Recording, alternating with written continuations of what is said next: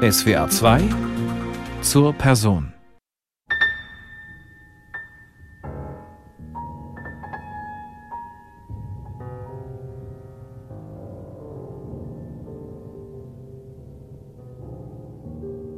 Ich habe eigentlich immer versucht, dass auch der Zuschauer Ideen mit einbringt und Räume hat im Film, in denen er selber weiterdenken kann. Denn es wäre ganz unerträglich, jemanden an die Hand zu nehmen und dem zu sagen, das ist jetzt, was du bitte sehr denken sollst. Und deswegen müssen diese Ideen auch immer noch weiter reichen und eher wie so ein Ton sein an der Seite, die angerissen oder angeschlagen wird und die weiterklingt. Und aus den verschiedenen Bedeutungsebenen, die so ein Film dann darstellen kann, entsteht ein Zusammenhang. Und ich denke, in diesem Zusammenhang ist es natürlich wichtig, das zu zeigen, was einen Menschen ausmacht.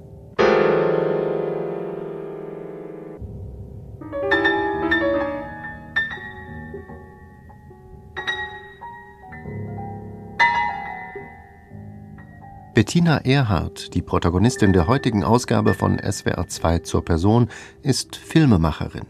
Seit Anfang der 90er Jahre hat sie über 20 Dokumentarfilme gedreht. Über Voodoo-Rituale in Westafrika zum Beispiel. Über die Tuareg in der Sahara, den Amazonas-Regenwald oder den Politiker Gerhard Baum. Aber so divers ihre Interessensgebiete auch sind, zu einem Thema kehrt sie in ihrer Arbeit immer wieder zurück. Zur Musik. Erzählungen von Musik, von Musikerinnen und Musikern zu dokumentieren, sie ins Bild zu setzen, die ersten Anstöße dazu sieht Bettina Erhardt schon in ihrer Kindheit. Ich glaube, ich verdanke sehr viel meinen Eltern. Meine Eltern haben die Künste und haben die Musik und Theater, Oper geliebt und haben mich als Kind daran teilnehmen lassen. Und ich hielt es natürlich für ganz selbstverständlich. Ich habe erst sehr viel später, erst heute weiß ich, dass das überhaupt nicht selbstverständlich war. Und mein Vater las vor. Das war am Anfang natürlich die Biene Maya und das war Puderbär und dann wurde es Jack London und Winnetou und dann irgendwann die Odyssee. Also ich bin mit Geschichten aufgewachsen. Und ich glaube, dass dieser Wunsch, Geschichten zu erzählen, damit zu tun hat. Und ich erinnere mich, dass ich nach dem Abitur mir dachte, was würde ich denn gerne machen? Und dachte, ich würde sehr gerne Dokumentarfilme machen. Ich habe dann erstmal studiert, ich habe in Frankreich das meiste studiert und habe dort auch Film studiert an der Uni. Und das war ein tolles Studium, weil, also ich habe französische Literatur und Philosophie, Kunstgeschichte, das waren so die Themen, die mich immer interessierten. Aber dieses Filmstudium in Lyon, das war ganz wunderbar, weil das die Professoren waren, die auch in den Cahiers du Cinéma schrieben. Und da haben wir unendlich viel gesehen und diskutiert und analysiert und am Schneidetisch angeguckt. Ich glaube, das hat sehr stark den Blick geprägt. Und davor war es eben das, was ich mit meinen Eltern und der ganzen Familie teilen konnte. Also mein Vater liebte oder meine Eltern liebten sehr Wagner und wir waren auch ab und zu in Bayreuth und in den Sommern, in denen wir nicht in Bayreuth waren, hat mein Vater drei Liegestühle aufgestellt und wir kriegten alle drei, meine Mutter, er und ich, einen Kopfhörer. Und ich habe das Textbuch mitgelesen und konnte lesen, was für Leitmotive da erklangen und das war irgendwie eine ganz tolle Einführung in, auf so eine ganz spielerische Weise in diese Welt. Der Themen und der Emotionen und der großen Themen und wir hatten in der Familie eigentlich die innigsten Momente immer im gemeinsamen Erleben der, der schönen Dinge des Lebens. Das musikalische Erzählen, das kunstvolle Verschachteln und Verweben von Personen und Handlungen ist für das Musiktheater Richard Wagners essentiell. Insbesondere im Ring des Nibelungen ist den Geschichten kaum nachzukommen. Aber auf Bettina Erhardt hat weniger dieser erzählerische Overflow als eher das vergleichsweise einfache Narrativ von Tristan und Isolde den größten Eindruck gemacht.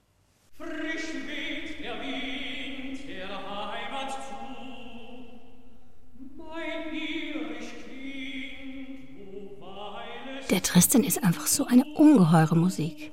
Und eine Geschichte, das ging mir schon als Jugendliche auf, um Liebe und Macht und auch wie ungeheuer das erzählt ist, wie modern das erzählt ist. Dass der erste Satz oder die erste Äußerung, die Isolde singt, ist eben wer wagt mich zu hören, Brangene, wo sind wir? Und schon weiß man, was das für eine Figur ist, dass sie an was völlig anderes gedacht hat, dass sie eine stolze Frau ist, dass es einen Konflikt gibt, der gelöst werden muss. In zwei Sätzen ist all das gesagt. Und ich dachte mir, Donnerwetter, also das dachte ich mir schon als, als 13-Jährige, wie das erzählt ist.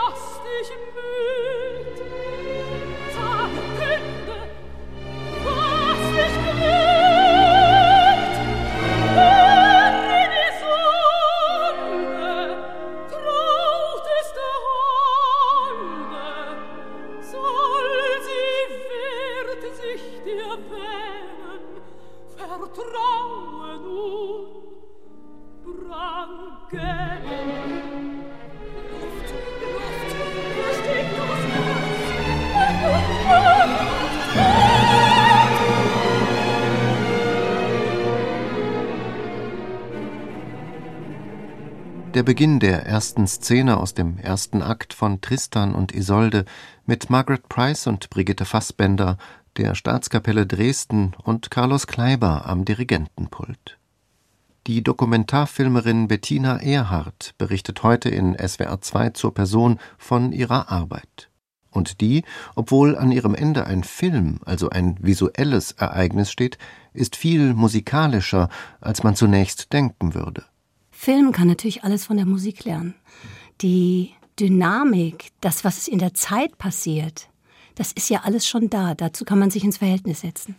Und nun muss ich sagen, ich bin eine Amateurin. Ich bin also die erste Liebhaberin bei dieser Themen, denn ich bin weder Musikerin, ich habe viel zu früh mit Klavier aufgehört und bin auch nicht Musikwissenschaftlerin. Das sind wirklich Themen, die sich ereignet haben in meinem Leben. Ich habe sehr viel Tanz gemacht und ich habe mich immer für Tanz interessiert. Und es gab ein Stück, das also mich wirklich, da war ich auch noch ziemlich jung, da war ich so zwölf, in Frankfurt sehr beeindruckt hat. Und das war Pictures at an Exhibition von Emerson, Lake and Palmer, was John Neumeier inszeniert hat, der damals in Frankfurt war als ganz junger Choreograf. Und ich war eigentlich ein ziemlich schüchternes Kind, aber ich, ich weiß, dass ich so begeistert war, dass ich meine Eltern gefragt habe, es waren Ferien, ob ich denn nicht einfach fragen könnte, ob ich da mal zugucken kann. Und das machte ich und Ray Barra, der damals der Ballettmeister war, ließ mich da auch zugucken. Und irgendwann kam John Neumeier dazu und war ein bisschen erstaunt, dass da so ein Kind da in der Probe sitzt. Aber ich konnte alles sehen. Und das große Erlebnis war, dass ich sah, dass alle Tänzer im Exerzice natürlich dieselben Bewegungen machten. Und mit einmal wurde mir klar, dass jeder das machte, so wie er war. Dass jeder diese selben Bewegungen mit seiner Persönlichkeit, mit seiner Farbe füllte. Und ich weiß noch, dass ich völlig fasziniert war, das anzugucken. Und ich denke, dass diese, ich habe dann später auch viel selber auch Tanz gemacht, dass das Rhythmusgefühl, das, was mich im Film überhaupt so begeistert, wie kriegt man es hin, dass da ein Fluss entsteht, wie geht man mit Dynamik um. Es sind sehr dichte Themen, die in einem Film untergebracht werden sollen, aber das soll ja nicht wissenshuberisch dargeboten werden, sondern immer in erzählenden Form. Und ich glaube, dass diese frühen Erlebnisse mich da sehr geleitet haben, in, in einer ganz äh, unterschwelligen Art.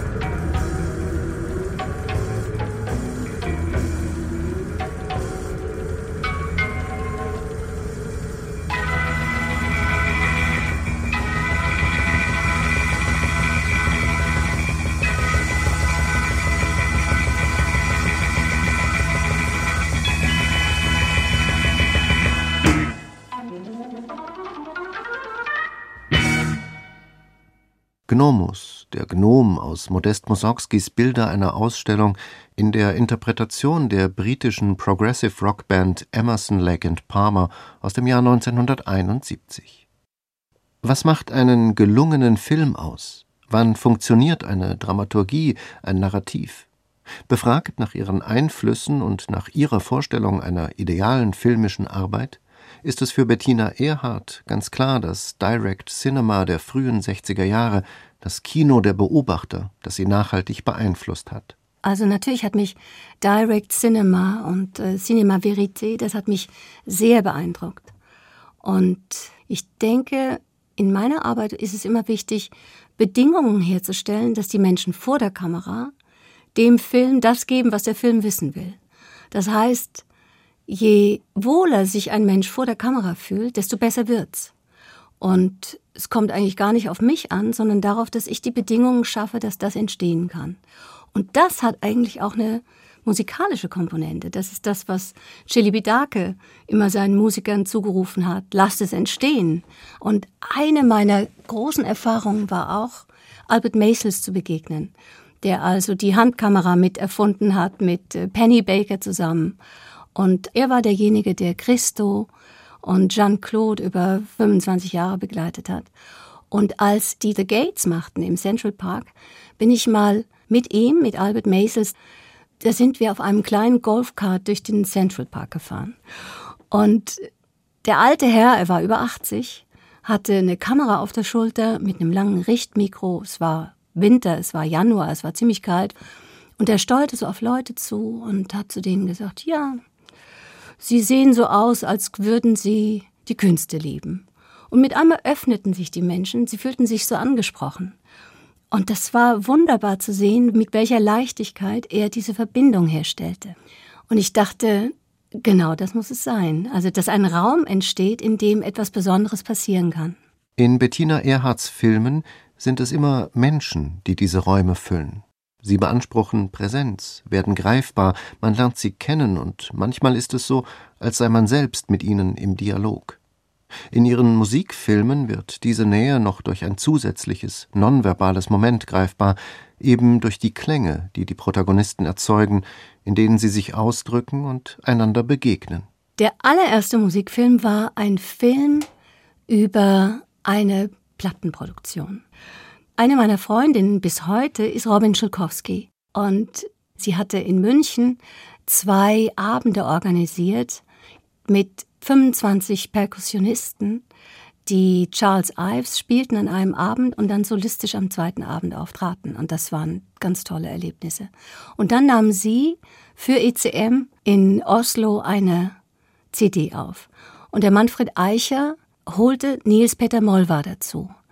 Und wir kamen einfach mit, um das zu drehen. Und der Film heißt Oslo Drumming. Und meine Idee war, die Rhythmen der Stadt aufzunehmen und mit dem, was im Studio passierte, ins Verhältnis zu setzen. Also es ging um eine rhythmisch-musikalische Deutung der Blicke, die in dieser Stadt entstanden und der Bewegungen, die da stattfanden.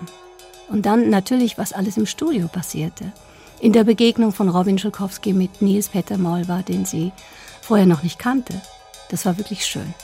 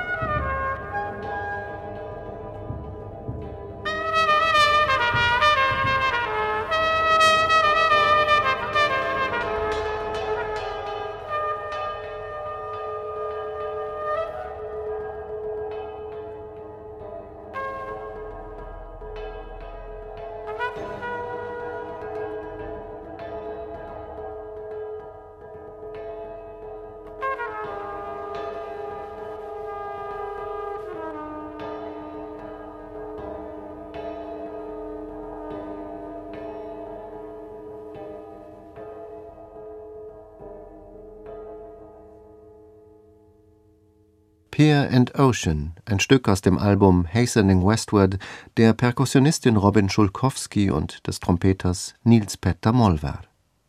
Die Filmemacherin Bettina Erhardt ist heute zu Gast in SWR 2 zur Person. Eine Kielspur im Meer heißt ein Film, den sie 2001 fertiggestellt hat. Es geht hier um die Freundschaft dreier Künstler, die sich nachhaltig auf die Musikgeschichte des 20. Jahrhunderts ausgewirkt hat. Der Dirigent Claudio Abbado, der Komponist Luigi Nono und der Pianist Maurizio Pollini. Zu diesem Film kam Bettina Erhardt mehr oder minder zufällig durch eine Anekdote, die ihr der Musikkritiker Wolfgang Schreiber erzählte. Eigentlich war es so, dass ich nie nach Themen gesucht habe, sondern dass die Themen irgendwie da waren. Ich habe nichts erfunden, ich habe nur höchstens gefunden und eigentlich aufgepickt, was da war. Und eine der faszinierenden Geschichten war die, die Wolfgang mir erzählte, nämlich wie Maurizio Polini, Claudio Bardo und Luigi Nono befreundet gewesen seien. Und er hatte als junger Musik Journalist in Wien, Maurizio Polini, interviewt, nachdem der, das war der Vietnamkrieg und er wollte eine Dichiarazione contro la guerra del Vietnam in Mailand verlesen. Und das Publikum schrie ihm zu, er soll sich ans Klavier setzen, was anderes wollten sie von ihm nicht. Und er hat, das hat er dann auch in dem Film erzählt, was da war. Er hätte mehrfach versucht, diese Deklaration zu verlesen und irgendwann sei die Polizei auf die Bühne gekommen und dann in seiner lakonischen Art rundet er diese ganze Geschichte ab und sagt, a un certo punto il pianoforte venne chiuso. Ja, also mit Passé simple. Und das habe ich im Film, der dann entstand und Wolfgang war der Co-Autor, verbunden mit einem Orchesterschlag aus diesem fantastischen Stück von Luigi Nono.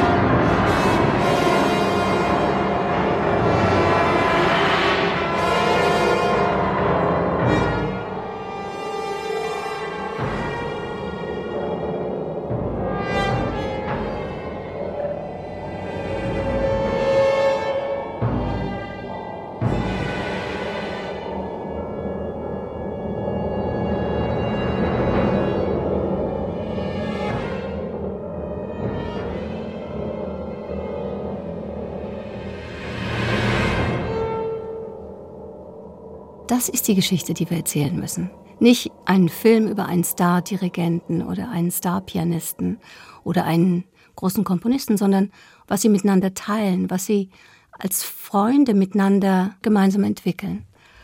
Und dann wollten wir nach Venedig fahren, aber ein paar Monate später war Nono tot. Und ich hatte mich von dem Thema verabschiedet, als Nono starb. Aber zehn Jahre später machte Maurizio Polini in Salzburg sein erstes Progetto Polini und spielte dieses Stück, was Nono für ihn geschrieben hat, Soferte onde Sirene, wo der Pianist mit einem Zuspielband kommuniziert, das auch Polini aufgenommen hat. Also Polini hatte Nono Klänge geliefert, die er elektronisch und mit verschiedenen Verfahren verfremdete. Und jeder, der dieses Stück spielt, spielt also zu Maurizio Polinis Klängen. Und in Berlin spielten die Berliner Philharmoniker unter Abado die Prometheus Suite. Und dann dachte ich mit einmal, jetzt weiß ich, wie es geht mit diesen beiden Stücken und Erinnerungen von Nono. Und dann sind wir zu den beiden hingegangen und die waren sofort einverstanden, diese Idee über ihren Freund Luigi Nono einen Film zu machen. Und dann ging es darum, wie erzählen wir wiederum auch die Freundschaft von Abado und Polini. Und in diesem Jahr machten sie ein einziges Konzert gemeinsam an der Carnegie Hall mit Schumann-Klavierkonzert. Und da begann wirklich ein Abenteuer.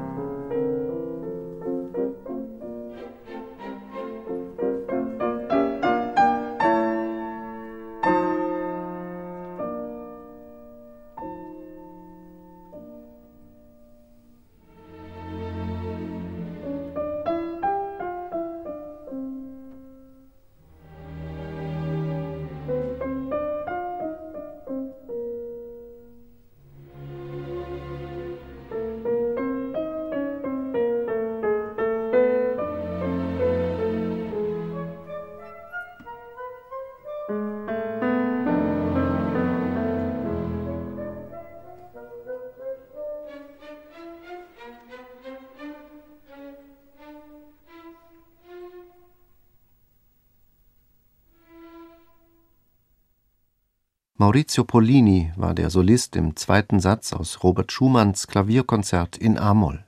Begleitet wurde er von den Berliner Philharmonikern unter der Leitung von Claudio Abbado. Die Dokumentarfilmerin Bettina Erhardt ist heute zu Gast in SWR 2 zur Person. Dem Erzählen über Musik, über Komponisten und Interpreten gilt ihre besondere Passion und im Grunde sind Filmemachen und Komponieren mit Blick auf Methoden und Arbeitstechniken gar nicht allzu weit voneinander entfernt. Aus vereinzeltem Material entsteht nach und nach ein Zusammenhang, eine Dramaturgie, eine Erzählung. Das ist ein sehr musikalischer Prozess. Denn im Schnitt entsteht der Film. Im Dreh sucht man die Menschen, die dem Film das erzählen können, was der Film wissen will.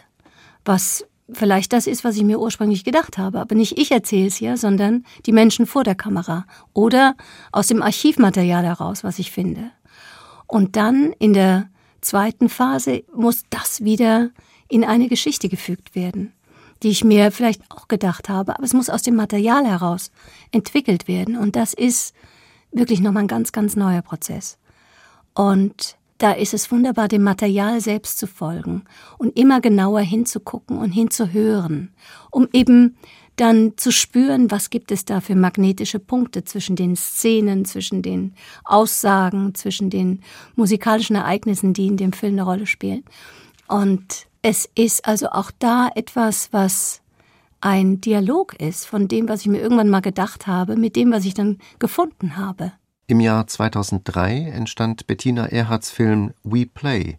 Auch hier ist es eine Freundschaft zwischen Musikern, die dokumentiert wird. Die Jazzlegenden Chick Corea und Bobby McFerrin sind hier die Protagonisten. Das war eigentlich auch eine Weiterentwicklung dieser Idee, dass ich gerne Künstler danach befragen wollte, was sie mit anderen Freunden erlebt haben. Und nach diesem Film Abado Nonopolini bin ich zu Bobby McFerrin gegangen und habe ihn gefragt, nach einem Konzert in München, hätten Sie Lust zu einem solchen Film? Und mit wem würden Sie sich diesen Film vorstellen? Und er sagte, mit Chick Corea. Es hat dann noch eine Zeit gedauert, bis wir diesen Film machen konnten, der ein Film für den Südwestrundfunk war. Und das war eine wirklich ganz tolle Begegnung. Die Dreharbeiten zu We Play fanden vor allem in Verbier statt. In diesem kleinen Ort in den Schweizer Alpen findet seit 1994 ein inzwischen ebenso berühmtes wie erlesenes Musikfestival statt, das mangels fester Konzertsäle seine Bühnen und Garderoben anfänglich auch schon mal in einem Zelt unterbrachte. Das war damals noch das Verbier im Zelt. Und da gab es eine Situation, die wirklich sehr, sehr witzig war. Nach einer Probe wollten wir ein paar Worte reden in dem kleinen, mit Tüchern abgehängten Bereich, der seine Künstlerkammer war. Und Kissin probte nach ihm. Und dann kam Bobby McFerrins Manager auf mich zu und sagte, Do you want me to tell him to stop? Und ich sagte, nein, auf gar keinen Fall, es geht doch nicht. Man kann nicht Kissin sagen, er soll aufhören zu spielen. Und jetzt hörten wir den im Hintergrund.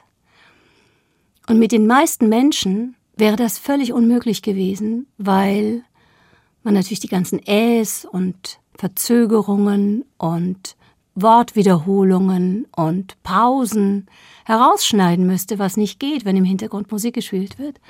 Aber Bobby McFerrin hat in seiner Sprache dieselbe Musikalität wie in seinem Spiel. Und er hat aus ganz großer Natürlichkeit heraus erzählt. Und es stimmte alles. Und da gab es einen Moment, wo er dann mit Kissen im Hintergrund angefangen hat zu improvisieren und sagte, oh, I'm improvising. Das war wirklich besonders.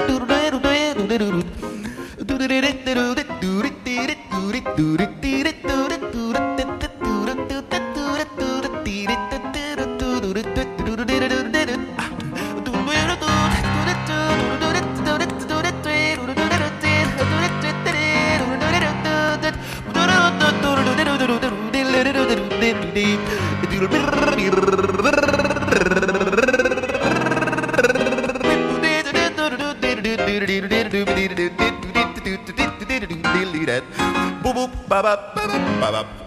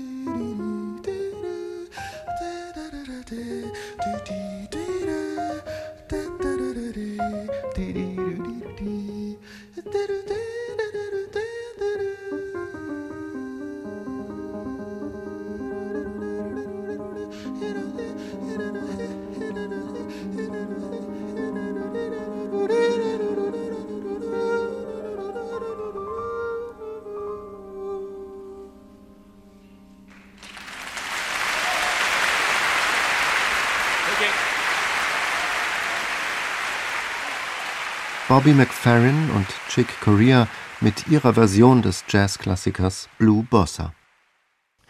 Der neueste Film von Bettina Erhardt ist einem Musikereignis gewidmet, das in diesen Tagen in einer kleinen Stadt am Rand des Schwarzwalds ein besonderes Jubiläum feiert. Die Donaueschinger Musiktage werden 100 Jahre alt. Ohren auf heißt der Film, der aus diesem Anlass im Auftrag des SWR entstanden ist 100 Jahre Festivalgeschichte und damit Musikgeschichte zu erzählen, wie kann das gelingen? Wir müssen natürlich das meiste weglassen. Aber es gibt drei Erzählebenen. Das ist unsere Jetztzeit, die von 2019 bis heute reicht. Es ist der Rückblick auf die chronologischen Ereignisse, was in diesen 100 Jahren passierte in der Entwicklung der Musik. Und es ist immer wieder auch die Frage, was zu bestimmten Zeiten als das Neue empfunden wurde. Und dann gibt es auch Berührungspunkte von dem, was heute passiert, zurück zu einem Ereignis 1920. Und das wollen wir herausarbeiten. Also es wird kein chronologisch erzählter Film, wobei die Rückblicke in sich schon chronologisch angeordnet sind. Aber wir versuchen immer wieder diese drei Stränge wie so ein Zopf zusammenzuführen, damit eben auch eine dynamische Entwicklung in dem Film stattfinden kann, die dann dem Zuschauer auch Raum lässt, selber nachzudenken. Ein großer Teil der Dreharbeiten zu Ohren auf sollte im vergangenen Jahr vor Ort bei den Donaueschinger Musiktagen stattfinden. Das Coronavirus hatte andere Pläne und Bettina Ehrhardt wurde zur Zeugin einer großen Enttäuschung. 2020 war eine wirklich traumatische Erfahrung. Wir standen da und Titus Engel wollte proben das Orchester war auf der Bühne Und dann hieß es nein. Wir können nicht spielen. Und wir standen im Gespräch mit einem sehr traurigen Titus Engel und hinter ihm fährt die Lichtbühne runter. Das war ein wirklich ikonisches Bild. Und das Festival stand da, um gestartet zu werden.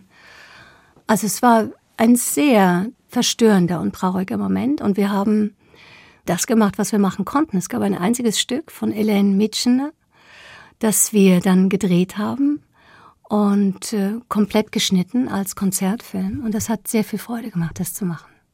Aber es war der Situation letztes Jahr geschuldet, ein großer, großer Einschnitt. Und umso glücklicher sind wir, dass es dieses Jahr stattfinden kann.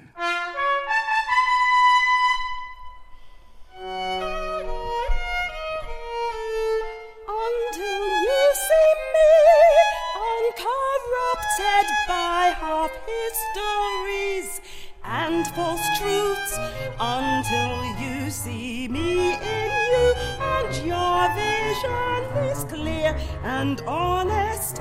Truly, no one can be free until you see me in you. We cannot truly be we.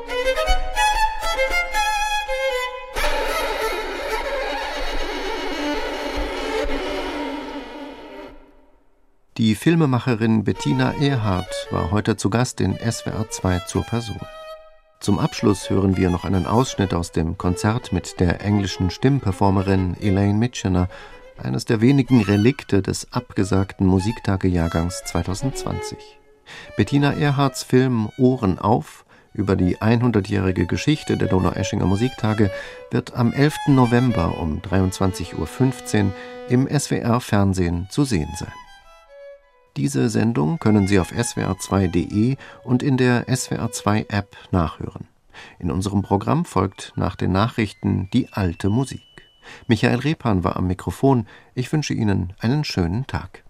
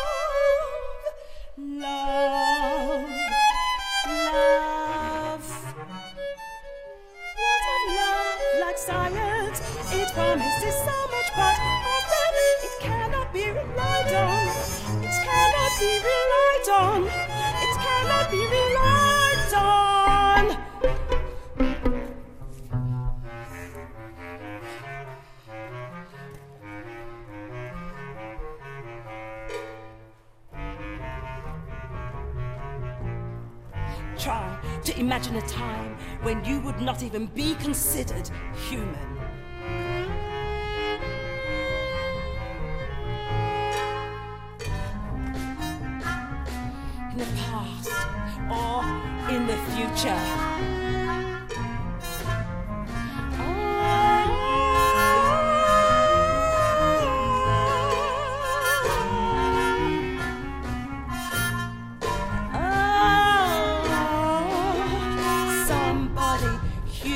determined and devious has to make the decision to forge empire, rape, and pass revisions on the human condition.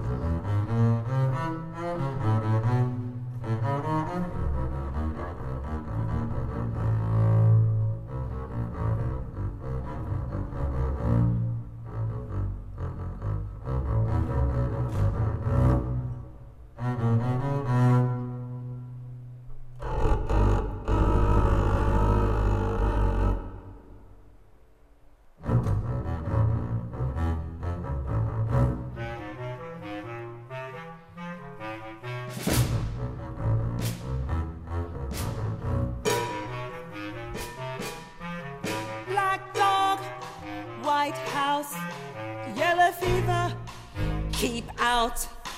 Brown smear, red boned, get back, stay home, breathe out, breathe in, but you better fit in. Stay light, make sound, too dark, sit down. Black home politics, oh, hold on.